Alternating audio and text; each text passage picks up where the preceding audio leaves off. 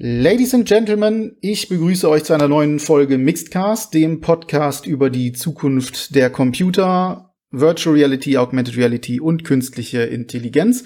Unser Gast ist heute Matthias Wölfel. Er ist Professor für Intuitive and Perceptive User Interfaces an der Karlsruhe University of Applied Sciences.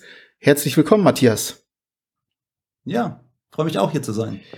Matthias, äh, erste Frage. Was macht ein Professor for Intuitive and Perceptive User Interfaces? Womit beschäftigst du dich genau?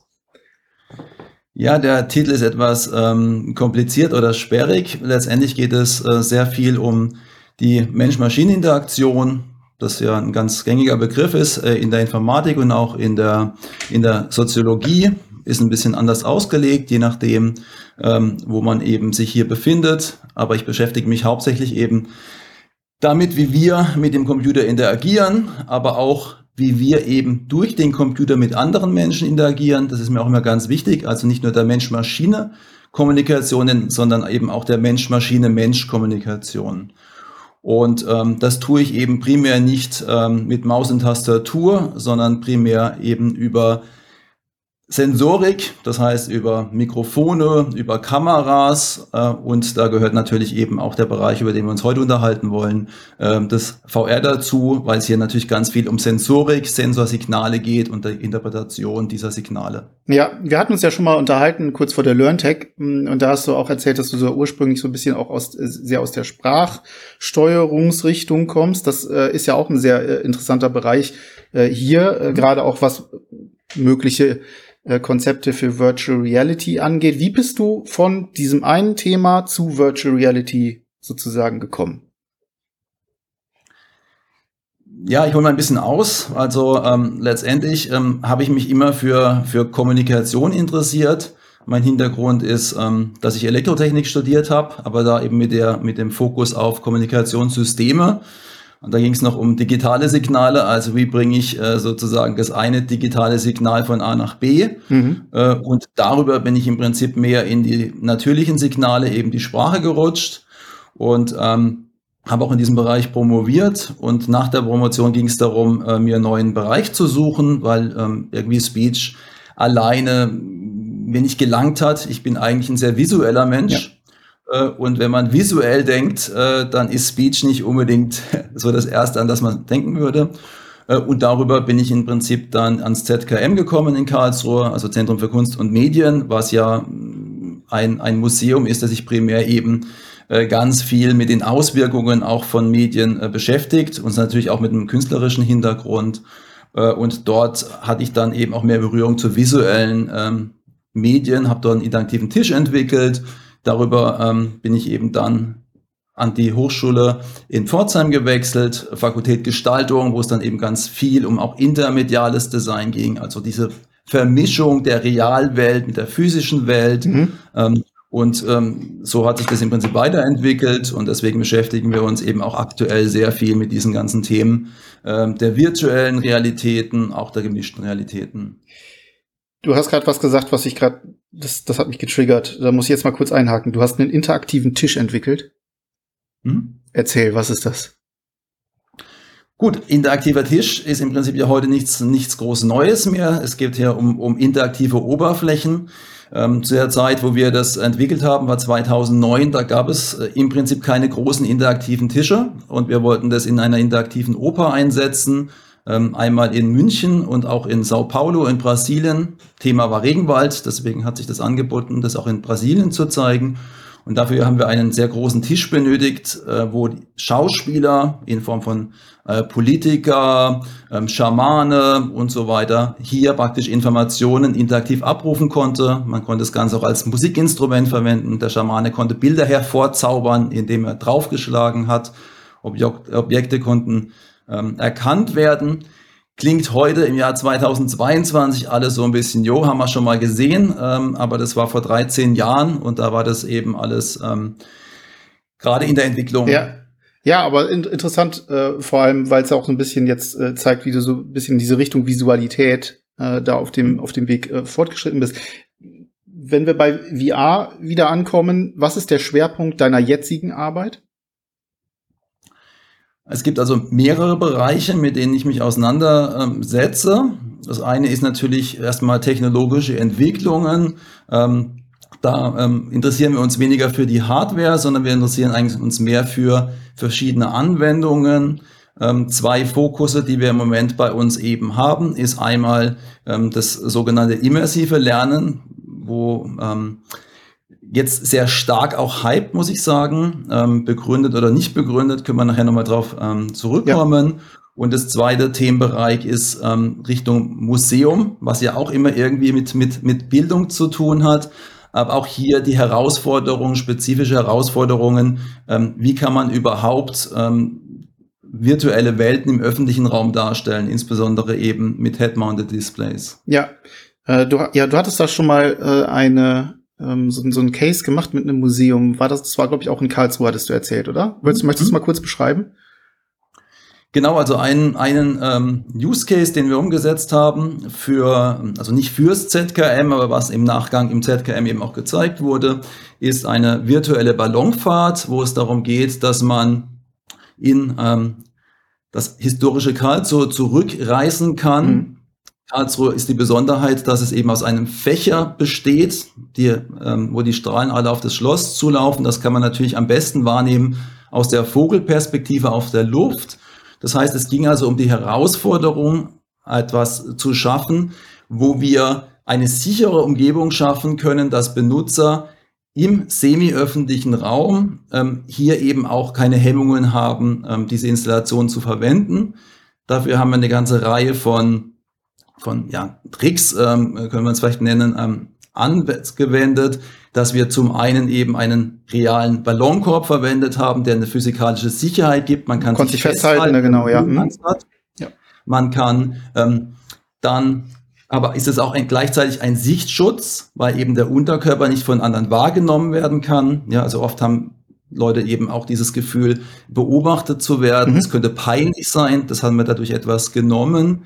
Ähm, durch die Inszenierung des Ballonkorbs, in dem wir ihn augmentiert haben mit einer Bodenprojektion, könnten auch Besucher schon von außen praktisch ähm, beobachten, was die Person in VR sieht. Also nicht dieser typische VR-Blick, ich sehe im Prinzip wie ein anderer durch seine VR-Brille schaut, sondern wir haben das eben auch ganz anders eben dargestellt, dass man das eben sehr gut von außen wahrnehmen konnte. Ähm, wir haben das Ganze augmentiert mit Vibration, mit Hitze und so weiter. Ähm, interessant ist in dem Zusammenhang vielleicht auch noch, ähm, dass wir auch Wind verwendet haben. Warum? Nicht, weil es der Realität entspricht, sondern der Erwartungshaltung. Also ah, jeder, der schon mal ja. mit einem Ballonkorb gefahren ist, äh, der weiß, dass man sich eigentlich genau gleich schnell mit dem Wind bewegt. Das heißt, man hat eigentlich gar keine Luftströmung, die man spüren kann, aber die Menschen erwarten es. Das ist witzig. Das finde ich gut. Ja. Das hat auch was äh, dann mit, mit, mit der Immersion zu tun, äh, auf die ich jetzt so ein bisschen äh, zu äh, sprechen kommen will. Und auch dann können wir auch gleich noch mal drauf eingehen, ähm, was die Probleme eigentlich waren, die ihr dann hattet mit den Leuten, die dort reinkamen. Also gerade Stichwort ähm, Userführung, was muss ich jetzt tun, wie muss ich mich bewegen ähm, äh, und, und ähnliche Dinge.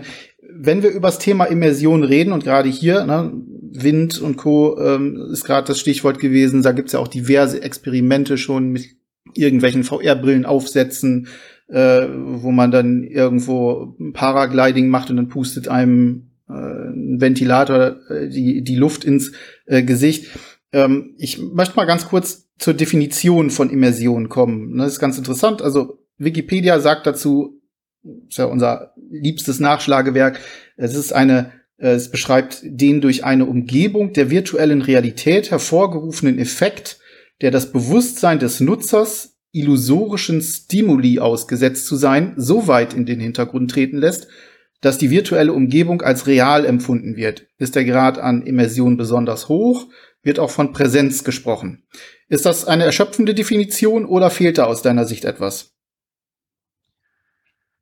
Äh, Definitionen sind ja immer erst ein bisschen sperrig, also auch ja. äh, was du gerade vorgelesen ja. hast, ist immer etwas ähm, sch schwierig zu fassen, aber letztendlich geht es ja darum, dass ich in einer virtuell generierten Umgebung im Prinzip eintauche und dass ich diese als real empfinde und umso mehr Sinnesstimulationen ähm, im Prinzip hier ähm, vorhanden sind, die in sich stimmig sind und plausibel sind für die Person, die dieses erfährt, umso ähm, höher ist eben dann auch diese Immersion. Wenn ich jetzt mir mal vorstelle, ich habe eine ganz, ganz minimalistische, reduzierte Darstellung, kann das trotzdem für mich einen sehr hohen Grad der Immersion bringen? Also nehmen wir beispielsweise einen ganz simplen Raum, da sind, ist vielleicht einfach nur ein Stuhl und ein Tisch mittendrin. Was müsste passieren, damit ich das als immersiv empfinde? Hat das was mit Storytelling zu tun äh, in dem Zusammenhang oder ähm, ist die Grafik entscheidend? Ist die Grafik vielleicht gar nicht so sehr entscheidend, sogar, sondern eher der Stil? Was würdest du sagen, wären da wichtige Faktoren? Gut, da kommt eine ganze Reihe von Dingen zusammen. Also das eine ist ja immer, was kann ich für technische Hilfsmittel praktisch äh, zur Verfügung ähm, haben oder verwenden. Und da gibt es natürlich solche ähm, technologischen Faktoren wie Sichtfeld. Ja. Ja, also wenn, wenn eben möglichst äh, viel meines Gesichtsfeldes ähm, abgedeckt ist, dann kann ich eine so, einen, einen höheren Grad an Immersion im Prinzip generieren. Ähm, letztendlich gibt es aber auch ähm, eben weichere Faktoren, wie die gerade von dir ähm, angesprochene Storytelling. Ja, also es muss auch immer konsistent und glaubhaft sein. Und eine Glaubhaftigkeit bekomme ich oft durch das Storytelling.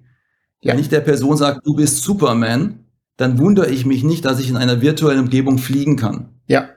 Wenn ich aber im Prinzip diese, dieses, diesen Trigger nicht habe und ich bin eigentlich in dieser Umgebung und ich denke, ich bin ein Mensch mit normalen Fähigkeiten und plötzlich hebe ich ab und ich fliege ähm, ohne, ohne Fluggerät, äh, dann stört es äh, praktisch mein, meine Konsistenz dieser, dieser virtuellen Wahrnehmung und dann bin ich auch wieder draußen.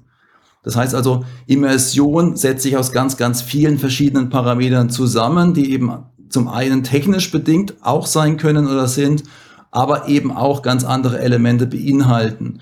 Und nur, äh, weil du es gerade angesprochen hast, eine höhere Grafik, ähm, wenn ich mehr Polygone habe, muss nicht zwangsläufig auch zu einer höheren Immersion führen. Ja, ja, ist so ein, so ein recht subjektives Thema. Also wir kennen das bei Mixed auch häufig, ne, so in den Kommentarspalten, wenn dann mal irgendwie wieder ein reduziertes Quest 2 Spiel äh, zerrissen wird, weil das sieht ja alles mistig aus und da ist keine äh, Immersion äh, dran. Das ist also, wie gesagt, ein sehr subjektives Ding. Jeder nimmt das ja natürlich auch ein bisschen ähm, anders wahr. Was mich mal interessieren würde aus deiner Sicht, äh, es gibt da zum Beispiel auch diesen ich möchte schon fast Glaubenskrieg nennen, äh, der da sagt, also Bewegung in Virtual Reality, also das muss flüssig sein. Am besten muss man sich dazu noch ein bisschen bewegen äh, können, also mit Armbewegungen oder am besten sogar direkt laufen, klar, äh, damit es möglichst realitätsnah ist.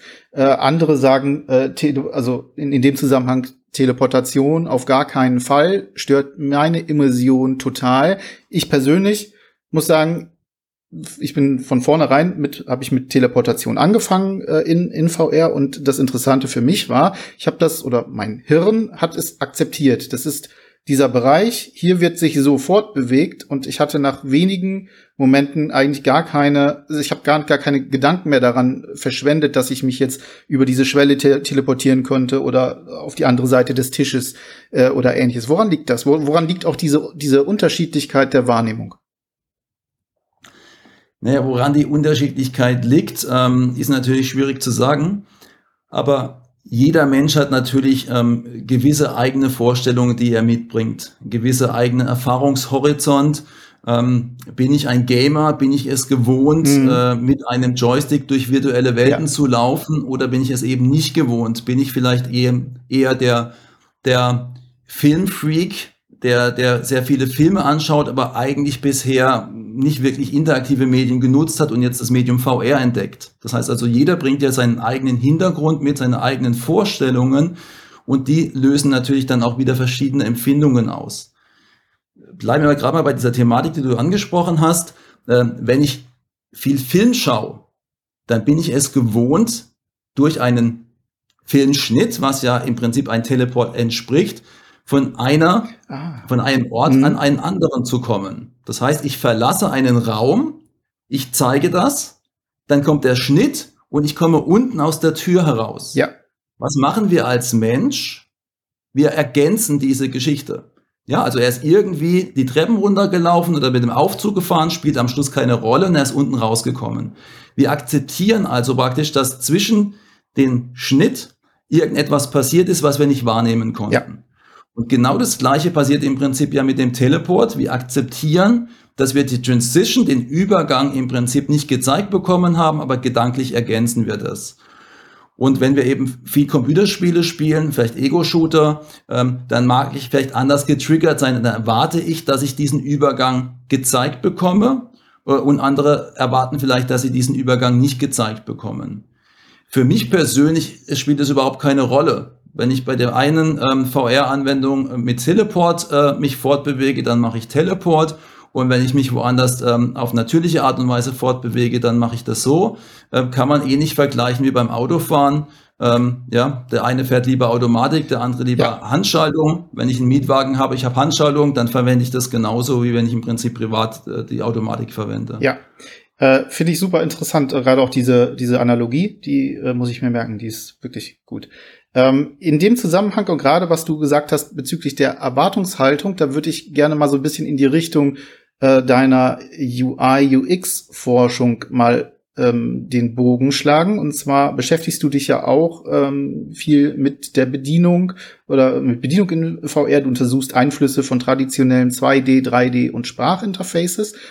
Ähm, in meiner persönlichen Erfahrung ist es so, dass die Interaktion ähm, und damit halt auch die Umsetzung zum Beispiel von Teleport oder Bewegung, ähm, von, von der Bedienung einzelner Elemente im Raum schon einen sehr, sehr großen Einfluss darauf hat, wie ich eine virtuelle Welt wahrnehme. Ich habe jetzt mal ein simples Beispiel aus ähm, meiner aus kürzlicher Vergangenheit habe ich zwei Spiele getestet, zwei City Builder, einmal Cities VR äh, und kurz danach ein anderes Spiel, ein Konkurrenzspiel, Little Cities. Und bei ersterem ähm, hatte man das Problem oder hatte ich das Problem, dass vieles von der Bedienung im Menü einfach nur so ein platte Buttons. Ne? Das ist das einfach irgendwas Flaches vor dir aufgetaucht, ähm, 2D. Du hast es mit einem Trigger abgeschossen, mehr oder weniger, um etwas zu erreichen. Im zweiten, im, im anderen Spiel, in Little Cities, sind es 3D-Menüs gewesen, in denen, ähm, das sind dann so kleine, kleine Bubbles gewesen, in denen ist dann zum Beispiel ein Haus gewesen, dann habe ich mit dem Finger da reingepiekst und dann hatte ich das ausgewählt und konnte das entsprechend setzen. Und wenn ich es loswerden wollte, diese Bubble hing dann auf meiner, auf meiner, meiner, meiner rechten Hand, habe ich einfach mit einem Wisch das entfernt. Das Ganze ist unfassbar gut in Fleisch und Blut übergegangen. Also man hat das irgendwann so schnell bedient und auch völlig intuitiv, dass für mich da ein ganz klarer Unterschied natürlich auch war zu der typischen, ich kopiere mal das, was wir am Monitor gemacht haben, einfach in die virtuelle äh, Realität. Und du hast jetzt eine etwas Ähnliches mal untersucht und hast eine äh, User-Studie zu dazu gemacht, wie Bedienung, Interaktion ähm, wie UI in VR sein sollte. Kannst du mal kurz zusammenfassen, worum es ging und was dabei herausgekommen ist? Mhm. Gut, also erstmal äh, nochmal, um das kurz klarzustellen, wenn wir davon reden, ich habe gemacht, ist es immer in, äh, in Kombination mit Studierenden ja. äh, bei uns an der Hochschule, auch mit wissenschaftlichen Mitarbeitern. Also es ist nicht meine, meine Eigenleistung, sondern ähm, immer eine Leistung von der von der Matthias and Friends, genau. Steht. Ja. Genau. Und ähm, bei diesen, ähm, bei dieser Untersuchung ging es darum, eigentlich erstmal überhaupt zu vergleichen, ähm, ganz prinzipiell verschiedene Typen von Interfacen. Äh, zu unserer Überraschung haben wir damals festgestellt, dass es überhaupt nicht untersucht wurde. Also ja. es wird mal Sprache verwendet, mal werden 2D-Elemente verwendet, mal 3D-Elemente, aber es wurde nicht systematisch untersucht äh, für eine konkrete Anwendung, ähm, was das eigentlich mit dem Anwender macht oder was, äh, für was es zum Beispiel geeignet ist. Und deswegen haben wir ganz plakativ eben, weil dieses 2D-Element, ja, wie man es im Prinzip vom, vom, vom ähm, herkömmlichen Monitor kennen, äh, verwendet, um etwas zu steuern in der VR-Umgebung. Dann haben wir eine 3D-Metapher verwendet, wo man mit 3D-Modellen arbeitet in der Umgebung. Äh, und das dritte Interface, das wir uns angeschaut haben, ist eben ein Sprachinterface, ob wir eben mit der Sprache nicht auch das gleiche steuern können. Und das haben wir gegenübergestellt. Ähm, als Anwendung haben wir ein, ein typisches Einrichtungsszenario verwendet, wo man praktisch Stühle verschieben kann, äh, Schränke verschieben kann, Farben wechseln kann und so weiter von dieser ja. Umgebung und haben eben dann äh, Probanden diese drei verschiedenen Interface testen äh, gelassen, um dann zu vergleichen, ähm, ja, welcher, welcher Typ vom Interface ähm, gefällt dir denn besser? Haben da auch verschiedene Faktoren eben untersucht, um das ein bisschen kla äh, klassifizieren äh, zu können. ähm, weil das beste Interface ähm, ist ohnehin illusorisch. Also das beste Interface gibt es nicht, sondern es gibt immer nur das bestgeeignete Interface für einen bestimmten Anwendungsfall. Und das ist natürlich immer, was wir mit berücksichtigen müssen. Ähm, 2D-Interface bin ich persönlich ein relativ ähm, kleiner Freund von, wenn es eben um 3D-Umgebungen ja. geht. Also man, man baut mit großem Aufwand eine 3D-Umgebung auf, um am Schluss in ein 2D-Interface ja. zu navigieren. Bin ich ganz bei dir. Ähm, sehe ich auch heute tatsächlich mehr als Zwischenschritt. Hm. Das ähm, gleiche haben wir damals gesehen gehabt, wo es um das Thema Kinect ging, also ein 3D-gestenbasiertes Interface und selbst Microsoft ähm, hat auf die Metapher des Zeigens zurückgegriffen. Ich habe also ein, eine furchtbar komplizierte ähm, Technologie, um am Schluss einen Mauszeiger zu simulieren, äh, was sogar kontraproduktiv war. Also es gibt Untersuchungen, äh, die eben dann auch zeigen, dass ich zum Beispiel wesentlich ungenauer äh, über eine Kinect zeigen kann, wie mit einer Maus oder mit einer Touch-Bedienung. Mhm. Äh, und so ähnlich ähm, sehe ich das im Moment auch. Wir befinden uns ähm, zurzeit im Übergang, äh, wo wir eigentlich von diesen 2D-Monitoren ähm, wegkommen hin zu echten 3D-Umgebungen und da muss eben auch noch ganz, ganz viel ähm, gelernt und untersucht werden und das ist nicht so, die anderen machen alles falsch und nur ähm, wir haben, wir wissen, wie es geht, sondern ähm, wir müssen es genauso ausprobieren und uns anschauen wie andere auch. Ja. Ähm, jetzt ist, du hast gerade eben gesagt, ne, die ähm, die Zugänglichkeit ist, glaube ich, äh, sehr entscheidend. Also wir sind es mhm. gewöhnt, am Computer zu sitzen, die Maus zu bewegen, ratzfatz irgendwas anzuklicken. Jetzt kommen zwei, also kommt eine andere Dimension im Prinzip dazu, ja, eine räumliche Dimension. Dann gibt's noch die Sprache. Was kam bei eurem Test oder bei eurer Studie herum? Wie, haben, wie, wie ist das gewichtet worden von euren äh, Probanden und Probandinnen? Also pauschal kann man erstmal sagen, dass natürlich das Sprachinterface ähm, eine Sonderstellung hat, weil es den größten Eingabefehler hat nach wie vor. Ja. Also das Sprachinterface, das kennen wir alle, wenn wir eben etwas nuscheln, schnell reden, weit weg sind vom Mikrofon, dann hat der Erkenner nach wie vor Probleme, die Wörter richtig zu erkennen. Das heißt, ähm, wir haben uns ähm, auch eben angeschaut, wie funktioniert ein ideales Sprachinterface ohne Erkennungsfehler und haben dann festgestellt, dass es eben tatsächlich das schnellste und intuitivste ähm, Eingabegerät ist. Ähm, es wird aber oft gar nicht ausgenutzt, weil ich kann ja, wenn ich jetzt einen Gegenstand generieren will, dann kann ich in einem Satz eigentlich mehrere Intents formulieren. Ja. ja. Ich hätte gern einen blauen Tisch in der hinteren linken Ecke stehen. Und jetzt versuche ich das mal über ein 2D-Interface oder ein 3D-Interface praktisch umzusetzen. Ja. Dann brauche ich x Schritte, um das, um das realisieren zu können. Die relative Auch Position alleine schon, ne? Ja. Ja, mit, mit Namen, ja, ähm, kann man viel schneller zugreifen. Es wurde aber oft nicht so verwendet. Ähm, was das Hauptproblem beim Sprachinterface ist, ist nicht räumlich. Ja. Ja, das heißt also die Zuordnung, wenn ich etwas nach hinten schieben will oder nach vorne schieben will, was ist der Bezugsrahmen? Bin ich das als Person, wenn ich als Avatar dargestellt bin genau. oder meine Ausrichtung von meinem Head-Mounted Display? Ist der Bezugsrahmen der Raum? Ist der Bezugsrahmen vielleicht das Objekt, das ich verschieben will? Ähm, das war sehr, sehr schwierig zum Beispiel bei den Probanden. Bei den 3D-Interfacen, die kamen sehr gut an, was die Bedienung auch angegangen ist. Es ist relativ langsam, weil man eben hinlaufen muss. Also wir hatten im Prinzip eine natürliche Hand umgesetzt, also keine Go-Go-Technik oder irgendwelche anderen Techniken, wo man auf längere Distanz etwas ähm, manipulieren kann, sondern musste hinlaufen. Dadurch war das in diesem Fall relativ ähm, äh, zeitintensiv, könnte eben dann auch, auch schneller umgesetzt werden, aber das war zum Beispiel ein Problem, die Genauigkeit beim Platzieren ist ein Problem. Ja, wenn ich etwas um, um ein Grad drehen will, das war relativ kompliziert, aber es kam sehr gut an, insbesondere wenn es so um das Spielerische geht. Das heißt, wenn man ein spielerisches Element forcieren will, äh, dann sind solche 3D-Interface, die relativ nah an der an der tatsächlichen Umgebung angelegt sind, relativ ähm, gut beurteilt worden. Ähm, Speech wurde ganz allgemein als am professionellsten äh, beurteilt. Also wenn ich praktisch kommunizieren will, dass ich, dass wir äh, eine hochwertige Umsetzung haben. Und das zweite Interface ähm, hat sich sehr gut geeignet, um eben präzise Manipulationen durchzuführen. Ja. Also sozusagen dann wieder wie so klassisch auf über Buttons äh, zu arbeiten, anstatt etwas zu greifen oder eben mit Sprache zu bewegen. Genau, dann hat man das, das äh, Objekt selektiert und dann konnte man eben eingeben, äh, schiebe es zwei Zentimeter auf der Y-Achse nach hinten. Ja, ja, ja, verstehe. Das ist natürlich dann gerade so, sag mal, in ähm, Bereichen, in denen eher vielleicht programmiert wird oder designt wird, äh, eine deutlich wichtigere und vor allem ja auch schnellere Möglichkeit, zu dem gewünschten Ergebnis zu kommen. Wenn die Fehlerrate sich häuft auf den anderen, bei den anderen äh, Varianten, dann führt das ja eher mal schnell zu Frustration.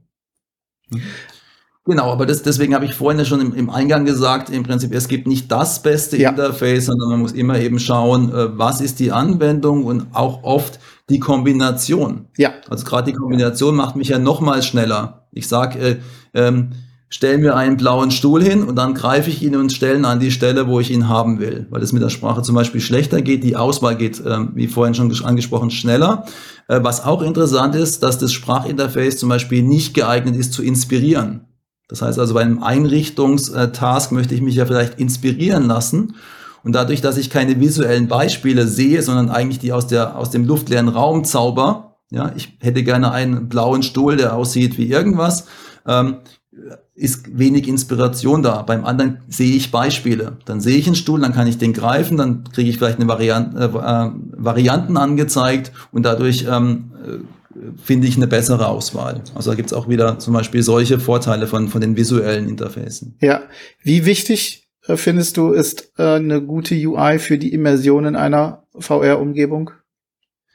Äh, äh, letztendlich enorm wichtig. Also das ein, ein schlechtes Interface bricht die komplette Immersion. Auch hier wieder bei unserem Vergleich äh, zu bleiben. Ein 2D-Interface bricht die Immersion. Warum? Weil ich aus meiner Umgebung ähm, herausgerissen werde. Ich kriege plötzlich ein, ein 2D-Interface vor die Nase gesetzt, äh, führe eine, eine, eine Interaktion durch und werde dann in den Raum sozusagen zurückgeworfen. Das passiert bei der 3D-Interaktion eben nicht und bei dem Sprachinterface erstaunlicherweise eben auch nicht, weil das Visuelle konsistent bleibt. Ich bleibe weiterhin in dieser 3D-Umgebung. Äh, man könnte jetzt natürlich bei der 2D-Umgebung, was wir nicht gemacht haben, äh, mit Metaphern arbeiten. Ich habe zum Beispiel eine Tablet-Metapher ich bin in dem realen Raum und über die Tablet-Metapher ähm, verändere ich zum Beispiel ja. was, da wäre vielleicht äh, dieser Emissionsbruch also äh, nicht so hoch wie mhm. der, äh, den wir jetzt beobachtet haben. Ja, ja, verstehe. Ähm, was mich nochmal interessieren würde, weil ich das wirklich selten, ich weiß gar nicht, ob ich mich überhaupt an eine App erinnern kann, die das mal wirklich gemacht hat, so auch gerade im Spielebereich oder in, in, in äh, bei Anwendungs-Apps. Warum ist Sprachsteuerung noch nicht weiter in der VR-Brille angekommen. Also du hast schon gerade vorhin ja richtig gesagt, na klar, die Erkennung äh, ist eine Schwierigkeit, die, die genaue Erkennung, wir merken das auch jeden Tag, also wenn ich jetzt Alexa nutze oder so, ne, versteht mich auch nicht immer, ähm, gibt so ihre Probleme, aber theoretisch hast du ja das, die VR-Brille auf dem Kopf, Mikrofon ist ziemlich nah dran, einfache äh, Befehle wie zum Beispiel starte XYZ, warum ist das noch nicht so umgesetzt worden? Hast du da eine Erklärung für? Immer schwierig zu sagen, warum was nicht, nicht gemacht wird ähm, von, von, von anderen. Ähm, es gibt natürlich erstmal ganz äh, einfache Begründungen. Es ist technisch ein relativ hoher Aufwand ja. für viele, sowas umzusetzen. Ähm, viele, die von der technologischen Entwicklung kommen, die jetzt das Thema VR entdecken, äh, entdecken nicht gleichzeitig auch Sprachinterface. Das heißt also Agenturen, die jetzt praktisch von dem klassischen äh, Webentwicklung herkommen, die fangen entweder an, sich eben mit Conversational User Interfaces zu beschäftigen und fangen an, Chatbots zum Beispiel zu bauen. Oder sie gehen in Richtung VR, dass Agenturen eben beides gleichzeitig ähm, angehen, ist eher unwahrscheinlich. Hat ja auch was mit Arbeitsaufwand zu tun und Expertise. Ähm, und das andere ist natürlich der Anwender.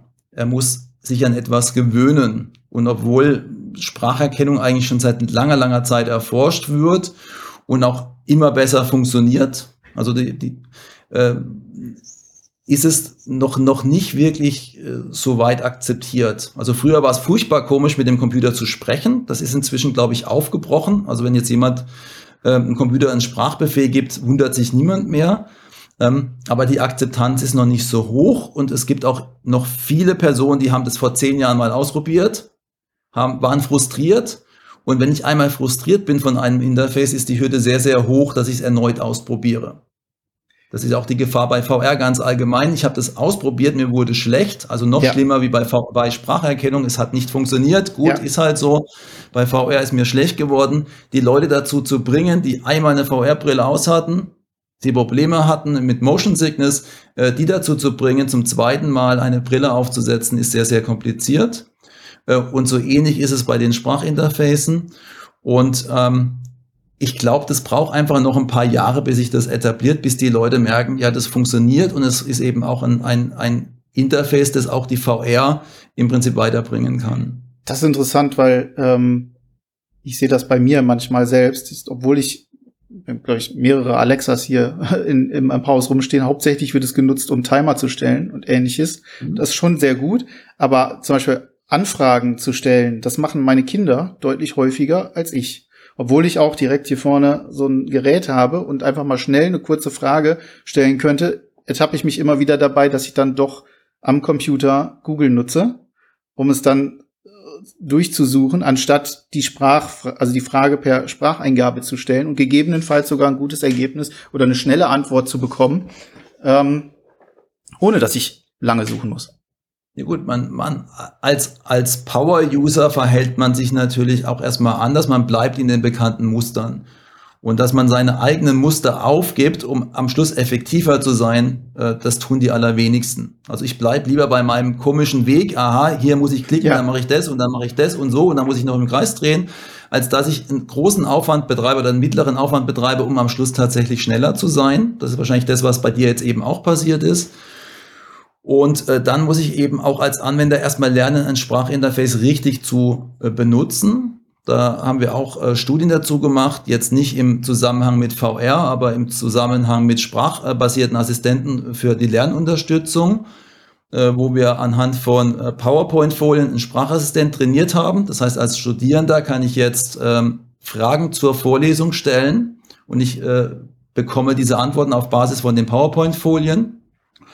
Und da haben wir beobachtet, dass die Studierenden eben nicht ähm, das System nutzen wie ein Sprachassistent. Also ich sage nicht, äh, kannst du die, mir die Definition von Natural User Interfaces erzählen? Oder was ist denn eigentlich ein Natural User Interface? Ähm, das wären natürlich sprachliche Anfragen, die das System auch versteht, sondern sie geben, ein- sie geben einfach ein Natural User Interface Return. Ja. Zack. Ja, also sie haben noch nicht gelernt, äh, diesen Assistent wirklich so zu verwenden, wie er eigentlich gedacht ist, sondern verwenden ihn weiterhin wie, wie eine, Suchanfrage. Und ich glaube, äh, das ist eben, was ich ja vorhin auch gesagt habe, also diese Nutzung des Sprachinterfaces in diese Anwendung, die wir in VR gebaut haben, ähm, hat ja auch dazu geführt, einzelne Befehle abzutriggern. Ja? Ja. Ich möchte Stuhl, mache Stuhl blau, schiebe Stuhl nach hinten ähm, bis zur Ecke. Anstelle, dass du sagst, ich möchte einen blauen Stuhl in die Ecke gestellt haben. Was viel schneller eigentlich geht. Und das ist aber, glaube ich, ein, ein Lernen, das auch erstmal passieren muss, eben auf der Anwenderseite. Ich glaube, da sind wir generell ja in so einer Umbruchphase in einer gewissen Form. Also wir haben ganz am Anfang, hast du schon kurz angesprochen, dass wir gerade so in der in Bildung, VR-Training, geht das ja gerade so ein bisschen in die gleiche Richtung. Ne? Wir haben bisher in Schulen, Berufsschulen und in Ausbildungen, da wird immer noch mit dem guten alten Buch, ähm, mit dem guten alten Lehrbuch äh, gelernt. Es werden sich ähm, alte Fotos in Anführungsstrichen häufig angeguckt, ne, die irgendetwas demonstrieren sollen. Und mittlerweile ist es so, dass es schon die Möglichkeit gibt, in Virtual Reality Dinge zu lernen, ob das nun zum Beispiel der Blutkreislauf ist, in den man sich reinversetzen lassen kann äh, in, in Virtual Reality und auf diese Wege visuell natürlich deutlich besser versteht, was dort passiert, oder aber ob es im Unternehmenskontext oder Ausbildungskontext eben die Maschine ist, an die man sich stellt, äh, um zu schauen, wie sie äh, wirklich funktioniert. Das ist ähm, eine wachsende Branche, die wir äh, aktuell sehen. Du hast gerade, du hast auch schon gesagt, man muss gerade gucken, es ist so ein bisschen so ein Hype, der da äh, gerade in gewissen Bereichen schon schon losgeht. Ähm, gibt natürlich viele vielfältige Gründe, warum das ähm, so ist. Ne? Die Wiederholbarkeit von von äh, ähm, von Trainings. Man braucht den Prototypen nicht ständig, schon gar nicht vor Ort. Ähm, gegebenenfalls auch das das äh, Lernumfeld, beispielsweise ein Reinraum oder ähnliches, der muss nicht frei gemacht werden, der muss nicht be- besetzt werden, sondern ich kann das halt dort tun, wo ich gerade bin und ähm, äh, kann auch diese äh, Lessons, diese diese äh, diese Trainings regelmäßig wiederholen. was denkst du, die Immersion, wenn wir das beides mal zusammenbringen, wie wichtig ist Immersion für ein gutes VR-Training und wie ausgefeilt muss so eine VR-Experience im Lernkontext sein, damit auch ein wirklicher Lerneffekt eintritt? Ja, das ist ein, ist ein ganz schwieriges Thema, weil also auch Lernen lässt sich ja ganz, ganz äh, schlecht überprüfen, äh, wie weit es funktioniert. Äh, die Frage ist auch immer, was möchte ich denn ähm, lehren oder lernen in dieser Umgebung? Ähm, es gibt eine ganz interessante Untersuchung ähm, und zwar ging es um das Thema ähm, Zeichenlernen für Taucher. Mhm. Und die haben also an Land ihre Zeichen gelernt und haben die dann auch auswendig gekonnt, in der Prüfung bewiesen. Äh, und als sie dann unter Wasser waren, haben sie plötzlich sich nicht mehr erinnern können an diese Zeichen. Ja. Ja, und das ist ganz interessant, weil ähm, diese, dieses Experiment äh, belegt, dass sozusagen die Umgebung, in der ich lerne, eine Rolle spiele. Das heißt also, wenn ich jetzt zum Beispiel Sprachen lernen will und ich in einer VR-Umgebung ja, ähm, zum Beispiel in Paris stehe, in der Bäckerei und mir dann eben ein, ein äh, Pain au Chocolat hole, also ein Schokoladencroissant, äh, dann ist die Wahrscheinlichkeit, so zumindest meine Hypothese, dass ich mir dann das Vokabular merken kann und vor allen Dingen dann auch in Frankreich anwenden kann, äh, größer, als wenn ich das im Klassenraum gelernt hätte. Weil ich eine visuelle Verbindung habe. Keine zu Beziehung mehr habe, ja. wenn ich dann ja. in der Bäckerei in Frankreich stehe. Mhm. Das heißt also, ich glaube, dass da schon ähm, ganz großes Potenzial auch da ist äh, in der Umsetzung. Ähm, auch bei alles, was mit motorischem oder äh, Bewegungslernen zu tun hat. Da ist aber die Simulation, also die Echtheit der, der Bewegungen viel, viel wichtiger als zum Beispiel etwas Visuelles. Und das hatte ich auch jetzt auf der LearnTech äh, gerade vorgestellt. Ich ähm, unterscheide ähm, eben bei dem, bei dem Lernen dann auch äh, zwischen zwei verschiedenen mentalen Modellen. Also ein mentales Modell sagt ja im Prinzip, ist eine gewisse Vorstellung, wie etwas funktioniert. Mhm. Und wenn ich jetzt eine VR-Anwendung verwende, dann habe ich eine gewisse Vorstellung, ein mentales Modell, wie diese Anwendung in VR funktioniert. Und wenn ich etwas lerne, dann muss ich ja dieses Modell, was ich trainiert habe in VR, übertragen auf das mentale Modell, wie die Anwendung in der Realität funktioniert. Und das Interessante ist jetzt, dass es dann natürlich irgendwo ein Mismatch gibt, weil die VR-Anwendung nicht 100% identisch sein wird mit dem, äh, was ich in der Realität ähm, erfahre. Und da gibt es natürlich Abweichungen, die spielen keine Rolle. Also Polygonauflösung, ich bin davon überzeugt, wenn die Anwendung relativ äh, gering aufgelöst ist, dass es keinen großen Einfluss hat. Wenn aber ich mit einem Joystick zum Beispiel in der VR interagiere und später ähm, mit einer, mit einer äh, Freihand-Interaktion, dann macht es mit Sicherheit einen großen Unterschied. Ja. Oder ich lerne etwas aufzuheben. Was weiß ich, Krankentraining äh, fürs Krankenhaus, Pflege. Ich muss eine Person umbetten äh, und ich ähm, habe kein Gewichtsempfinden in der Simulation, dann werde ich ein Problem haben, weil ich vielleicht eine falsche Bewegung mir angeeignet habe, die plötzlich dann äh, in meinen Rücken reinschießt, wenn ich eine reale Person hochheben will. Das heißt also, wir müssen da sehr, sehr ähm, klar unterscheiden, was muss gelernt werden, wie wichtig ist es, wie ist auch das, dieses Umtrainieren. Also wenn ich was Falsches gelernt habe in VR, dass ich dann erstmal umtrainieren muss, in der Realität ist das vielleicht auch nicht besonders geeignet. Aber das sind so viele verschiedene Faktoren, dass man eigentlich nur sehr individuell für jede einzelne Anwendung gucken kann, ähm, wo, wo ist eine besonders hohe Fidelity nötig äh, und wo ist sie eben gar nicht nötig. Also wie gesagt, beim visuellen glaube ich, dass es ganz oft eben gar nicht nötig ist.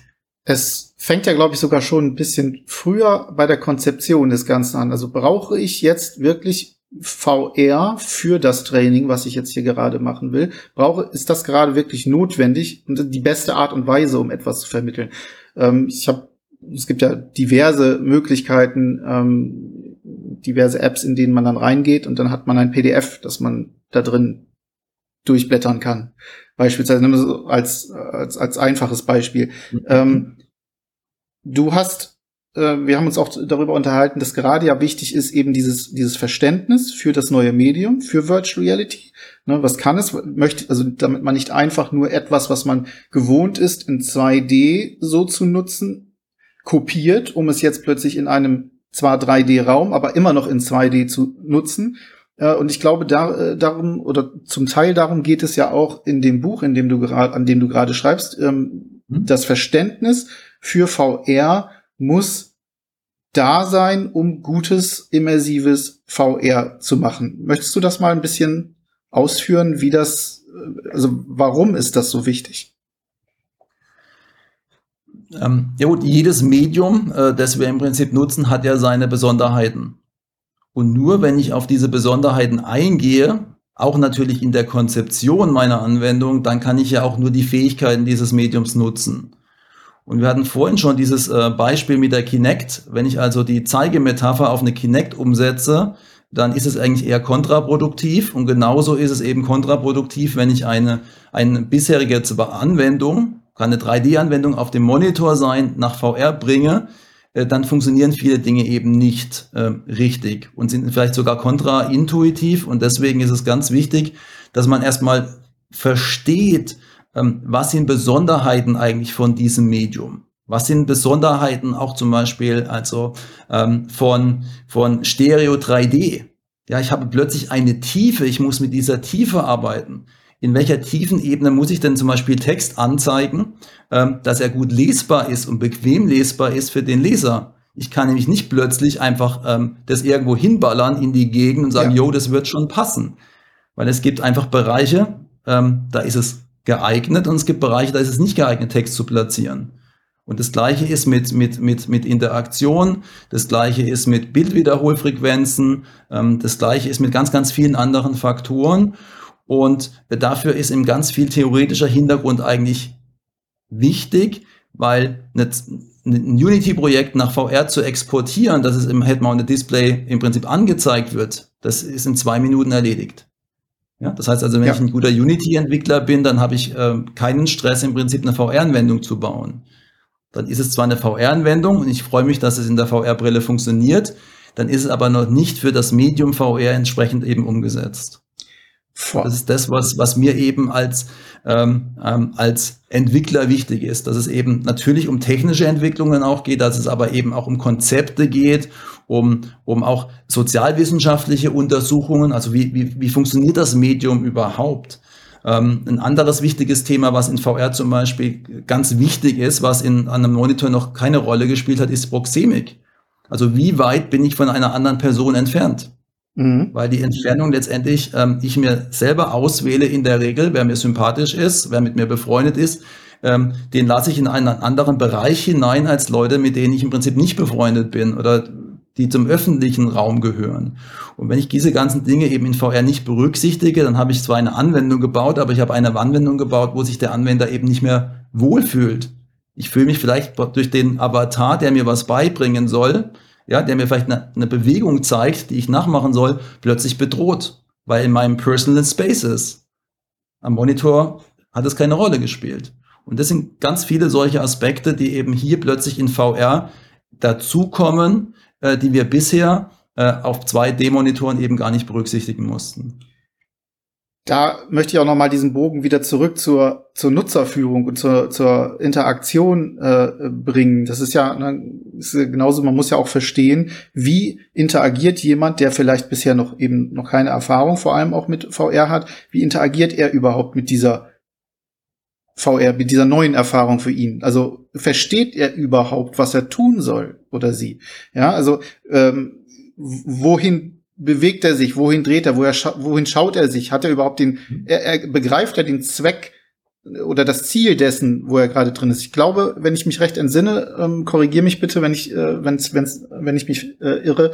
Aber diese Ballonerfahrung hatte ja auch so ein bisschen dieses Problem, dass die, dass ihr also mit den mit den mit den Anwendern eigentlich, dass sie drin waren und nicht so richtig wussten, was sollen sie jetzt eigentlich tun. Ja, nee, das stimmt nicht ganz, aber ähm, das Erste, was wir eingebaut haben, also wir hatten ja vorhin schon ein bisschen über, über ähm, Dinge gesprochen, die eben dort eine Rolle gespielt haben, ist, dass wir die Person, die eine Brille auf hat, erstmal nicht in eine Erfahrung schmeißen. Also es geht nicht gleich los, sondern ich stehe ja. auf dem Boden. Ähm, es ist ein, ein Heißluftballon, das heißt, ich starte die Ballonfahrt dadurch, dass ich an einer Schnur ziehe, die eben auch physikalisch existiert. Es passiert aber nicht automatisch, um den neuen Anwendern, die noch nie eine VR-Brille aufhatten, erstmal die Zeit zu geben, zu gucken, was dort passiert, weil, weil ähm, es einfach eine komplett neue Erfahrung ist. Und dann kann ich nicht da noch anfangen mit einer, mit einer riesen Geschwindigkeit irgendwie die Leute irgendwo praktisch äh, äh, hin zu befördern, sondern ich muss den Leuten zum Beispiel erstmal Zeit geben. Sie müssen ankommen. Ja, dieses Thema Ankommen oder Transition in diese virtuelle Umgebung hatte ich ja vorhin auch schon erwähnt, ja. dass wir das eben auch einfacher gestaltet hatten, weil wir schon vorher wussten, was einen erwartet. Ja, bei vielen VR-Anwendungen weiß ich überhaupt nicht, was ich erwartet in dem Moment, wo ich die Brille aufsetze. Das hatten wir durch unsere Inszenierung in, in dem, im Museum dann ja schon anders gelöst. Das heißt, ich habe diese Erwartungshaltung, ah ja, ich werde Ballon Man hat es schon gesehen, genau. Ballon fahren, mhm. ja. schon, schon getriggert gehabt. Aber das ist ganz, ganz wichtig, dass man den Leuten die Zeit gibt, die die Zeit brauchen. Also gerade, ich meine, jemand, der das jeden Tag verwendet, braucht die Zeit nicht, aber jemand, der neu ankommt in VR, der braucht diese Zeit. Er muss ganz einfache Interaktion haben. Also ich, mir, mir hilft es nichts, wenn ich zwei, zwei Controller dem in die Hand äh, drücke mit jeweils sechs Freiheitsgnaden und fünf Knöpfen noch oben drauf. Das kriegt kein Mensch bedient. Ja. Deswegen hatten wir zum Beispiel in dieser äh, VR-Anwendung vom Museum ein Seil. Das heißt, ich kann daran ziehen, dann geht's los. Ich kann daran ziehen, um die Höhe zu beeinflussen und alles andere, was passiert, außer natürlich die, der, der Blick, den ich selber steuern kann über meine Kopforientierung, alles andere ist im Prinzip schon automatisiert. Und allein dieses Szenario ähm, hat im Prinzip immer im Museum noch eine Begleitperson gebraucht. Also wir hatten von dem, äh, von dem Museum eben dann auch das Feedback, das ist total cool, was ihr macht, es kommt super an. Ähm, wir müssen es aber leider, ich glaube, nach drei Monaten ungefähr haben sie es dann wieder abgebaut. Wir müssen es wieder abbauen, weil wir im Prinzip eine Sicherheitsperson mhm. mehr oder weniger konstant bei dieser Installation ähm, stehen haben mussten. Und dieses Überfordern, das ist eine ganz große Gefahr bei VR. Das haben wir auch bei Stereo 3D gesehen, bei den ersten Filmen. Man wollte zu viel. Jetzt muss das Monster einem genau vor der Nase rumschwirren was aber eigentlich eben gar keinen Sinn macht. Und ein bisschen weniger wäre besser gewesen, weil dann hätten nämlich viel weniger Leute Kopfweh bekommen ähm, und so weiter. Und das ist, glaube ich, auch die Gefahr in VR, dass man vielleicht oder dass viele auch zu viel wollen. Das wäre jetzt so meine Frage gewesen, auch ähm, was du denkst, was sind denn so die beliebtesten oder die größten Fehler, die man bei der Konzeption von VR-Erfahrungen machen kann? Ähm, und ich muss auch sagen, wenn ich mir jetzt die Erfahrungen und Spiele oder Apps anschaue, mit denen ich mich beschäftigt habe, umso simpler das Konzept dahinter, umso besser hat es mich in diese Welt reingezogen. Also nehmen wir mal ein ganz, ne, ganz einfaches, ganz berühmtes, ganz klares Beispiel, Beat Saber seit 2016 am Start. Ähm, es hat das, glaube ich, von, von Anfang an perfektioniert. Es ist eine, ein, ein Spiel, eine, eine, eine Bewegung, die dort ähm, nötig ist, die kann man nur in VR machen. Und die ist perfekt darauf zugeschnitten, exakt diese ähm, Bewegungsabfolge so zu machen, dass du eigentlich automatisch weißt, was du zu tun hast, ganz intuitiv. Und dann, wenn die ersten Blöcke auf dich zufliegen, du hast die beiden Lichtschwerter in der Hand, du weißt ganz genau, was du zu tun hast. Ist das der Schlüssel, dass man also erstmal anfängt, ganz, ganz simpel und möglichst eben mit diesem, diesem neuen oder einem, einem besseren oder neuen Verständnis von eines, eines Mediums daran zu gehen? Ja, der, der, also Beat Saber hat, hat ja ähm, mehrere Erfolgskonzepte. Das ähm, es basiert ja auf Fruit Ninja, was im Prinzip ja auf dem 2D-Interface ähm, mit, mit Touch ja schon ein, ein, brutaler Erfolg war. Ja. Also extrem einfach zu lernen und, ähm, und hat funktioniert in 2D und sie haben im Prinzip eine 3D-Umsetzung gemacht, die auch auf bewusst wahrscheinlich auf viele Elemente von VR verzichtet. Ja, also Beat selber hat eine Orientierung. Ja. Ich schau immer in eine Richtung, ich schaue mich überhaupt nicht um. Ja, also das würde genauso gut auch ähm, mit einer Kinect zum Beispiel funktionieren. Da habe ich, bin ich aber nicht so nah dran, weil die Kinect dann ein Avatar hat und der Avatar dann praktisch nach diesen, nach den Boxen schlagen würde. Jetzt schlage ich direkt die Box. Also das ist praktisch dann eine Kombination auch wieder mit diesem Natural User Interface ich direkt kann auf diese, auf diese Boxen einschlagen. Äh, und das sind, das sind im Prinzip Konzepte, die eben dann funktionieren. Ja. Und auch komplett reduziert. Also da geht's nicht um hohe, hohe Polygonanzahl äh, und so weiter. Da geht's um ganz, ganz wenige Elemente, die aber absolut präzise aufeinander abgestimmt sind. Ja, also gerade bei Beat Saber ist ja auch die, die Musik entscheidend. Ja, also wenn man das Spiel ohne Musik spielen würde, ja, mutet das mal zu Hause äh, und spielt es mal.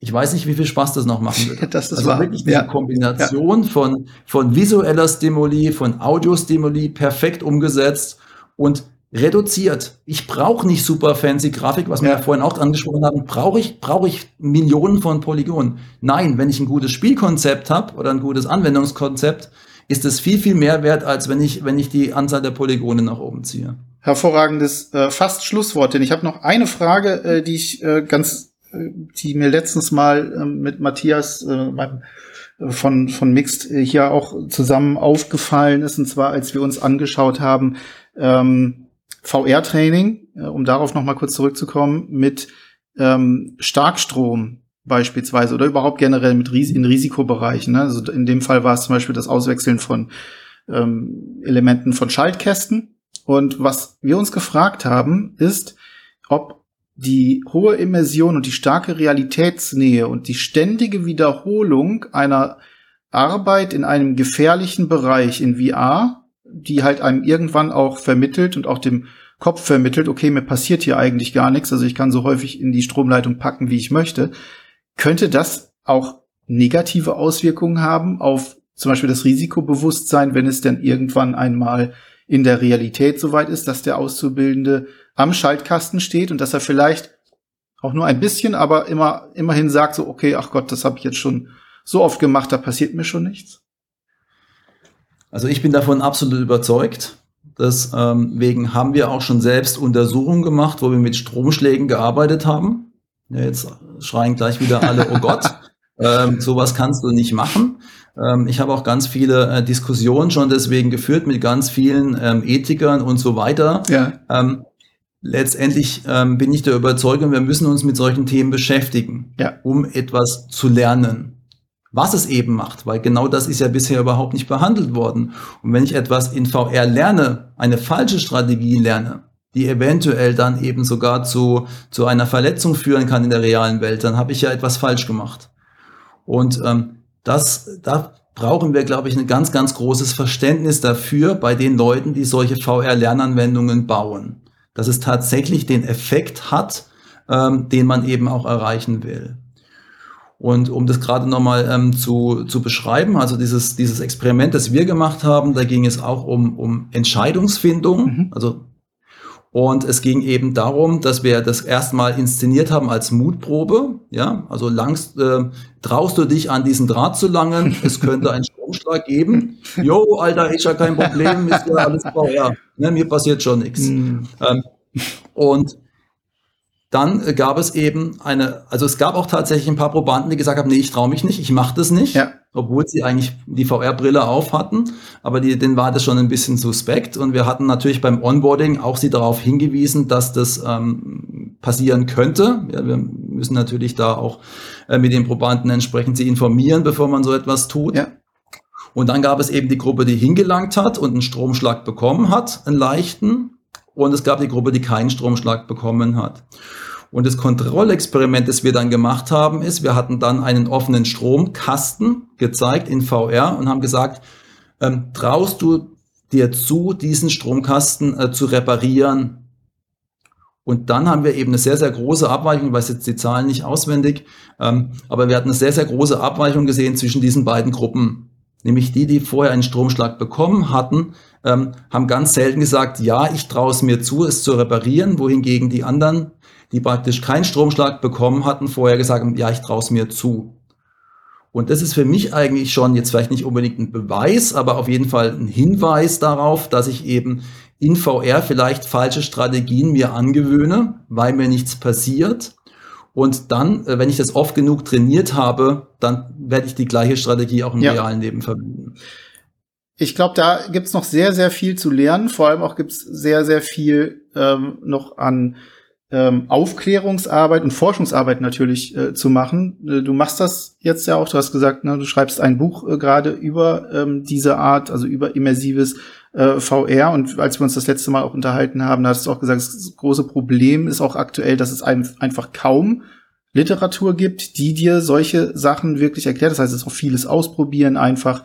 Ähm, Äh, dementsprechend äh, glaube ich, gut, was jetzt glaube ich, sind wir natürlich noch in der Anfangsphase dieser ganzen Findung hin zu den richtigen Mechanismen und äh, dem, dem richtigen ja, Bau, Aufbau von VR-Erfahrung. Ich glaube, das wird noch ein sehr, sehr spannendes Feld in den nächsten Jahren werden.